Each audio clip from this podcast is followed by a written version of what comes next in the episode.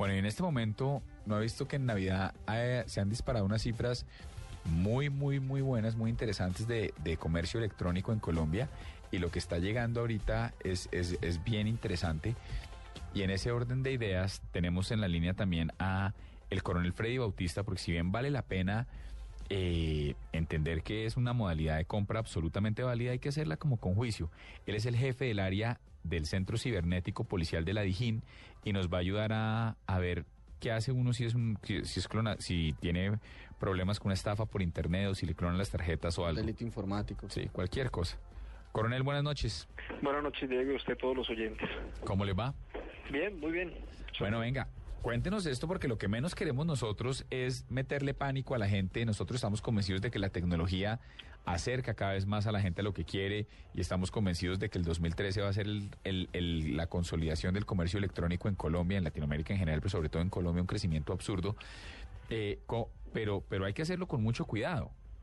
Con mucho cuidado y con responsabilidad. Como usted lo dice, la idea no es generar miedo ni pánico a los usuarios de, del servicio de comercio electrónico, pero sí que tengan como mínimo unas pautas precisas y claras para poder realizar transacciones en forma segura y sobre todo, eh, digamos, entender que no todo lo que se ofrece en Internet suele ser cierto y que además deben agotarse unas eh, verificaciones mínimas o primarias antes de dar el con el clic o de ir a consignar una, una suma de dinero, bien sea el modo de pago que, se está exigiendo a través de la, de la web.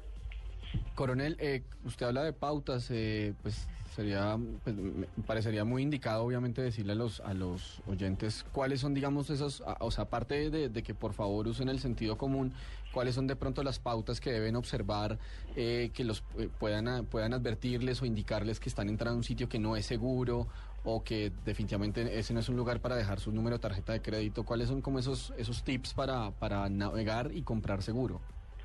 Sí, digamos, eh, en, un primer eh, momento lo que la, la, la, la, persona debe tener claro, entender, cuando realiza una, una transacción en Internet, es cerciorarse de ciertas características físicas y gráficas del sitio. Primero, que el sitio sea confiable, ¿no? Digamos, ya hay unos sitios de compra y venta que tienen cierta reputación, cierta antigüedad en ese tipo de mercado digamos serían los más adecuados para realizar estas transacciones. ¿Qué resultaría inseguro? Digamos, cambiando un poco la respuesta. Acceder a algunos portales, en, por ejemplo, se ofertan o se ponen en, en, alquiler fincas de descanso para Navidad, para Año Nuevo. ¿Qué hemos encontrado casos? Aparece la fotografía de la finca, aparece un dato de contacto y una cuenta para consignar. Y personas que han consignado 500, 700 mil pesos, hasta un millón, por una semana, por una, una finca, por un lugar de descanso. Y cuando llegan con su familia se encuentran que o la finca no existe o que simplemente se encuentra habitada por el titular o por el propietario de la finca y jamás ha estado en renta o en alquiler.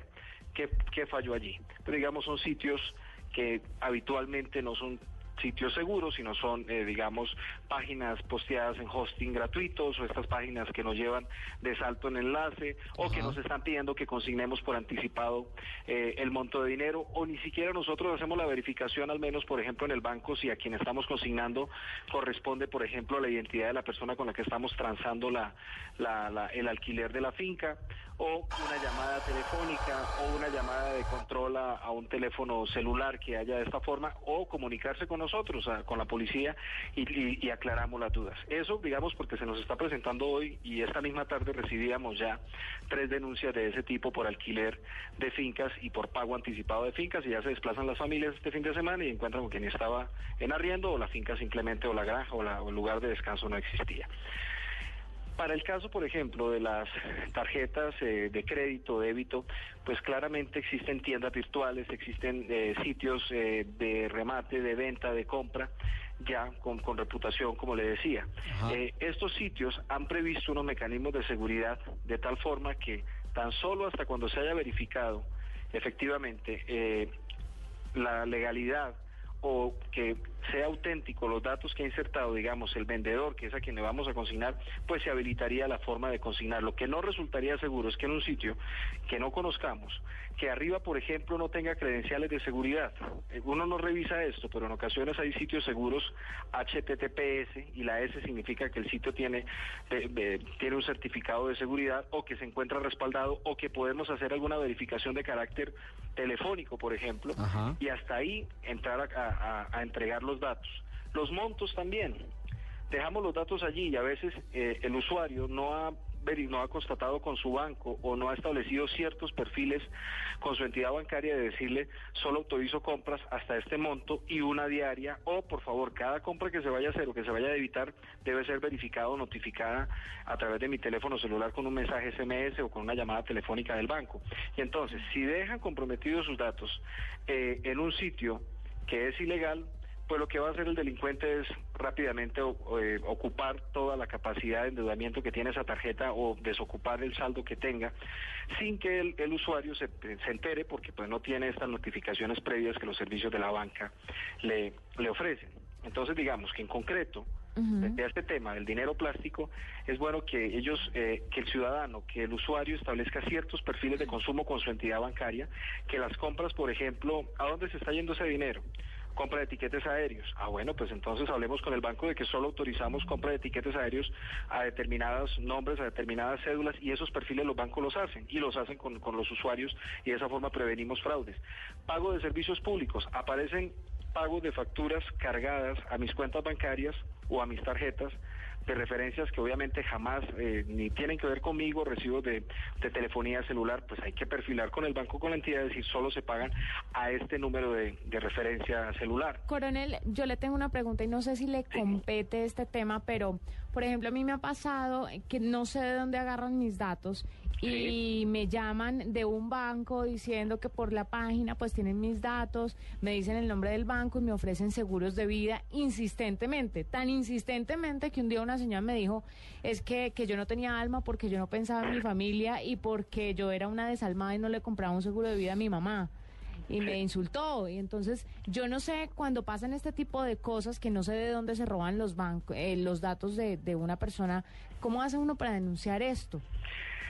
Sí, digamos, la ley colombiana mm, sanciona la, violación de datos personales y es ese uso con, con, con fines fraudulentos o, capturar o tomar la información o la data personal de un ciudadano. ¿Qué es lo que ocurre allí? En muchas ocasiones nosotros cuando firmamos esos contratos de letra pequeñita y no leemos que una de las cláusulas de esos contratos dicen usted autoriza para que esta información pase a centrales de datos y esas son las centrales las, bases de datos que terminan comercializando y terminan en manos de uno y de otro y como usted dice ofreciendo seguros de vida lotes exequiales bueno etcétera toda cualquier cantidad gama de productos. Qué podemos hacer allí cuando es cuando es reiterativo ese tipo de llamadas yo los invito a que se comuniquen eh, con la Policía Nacional a este sitio web www.ccp como Centro Cibernético Policial Ahí se habilita automáticamente un chat interactivo y tenemos una un servicio 24/7 que, que va a estar disponible para los ciudadanos y en ese chat, pues digamos, se puede entregar la información y la asesoría inmediata para tratar de revisar si lo que estamos es un manejo inadecuado de datos personales o actividades de e-marketing o de, de, sí, básicamente mercadeo virtual, que también, digamos, es otra de las excusas, entre comillas, que dan estas personas que manipulan o que trafican con bases de datos nuestras, que en ocasiones dejamos cuando firmamos, insisto, esos contratos pequeñitos o cuando llenamos las encuestas por allí en la calle, llenamos ciertos formularios con cuenta de correo, con el nombre, y de esa forma nos, nos contactan. ¿no? La página es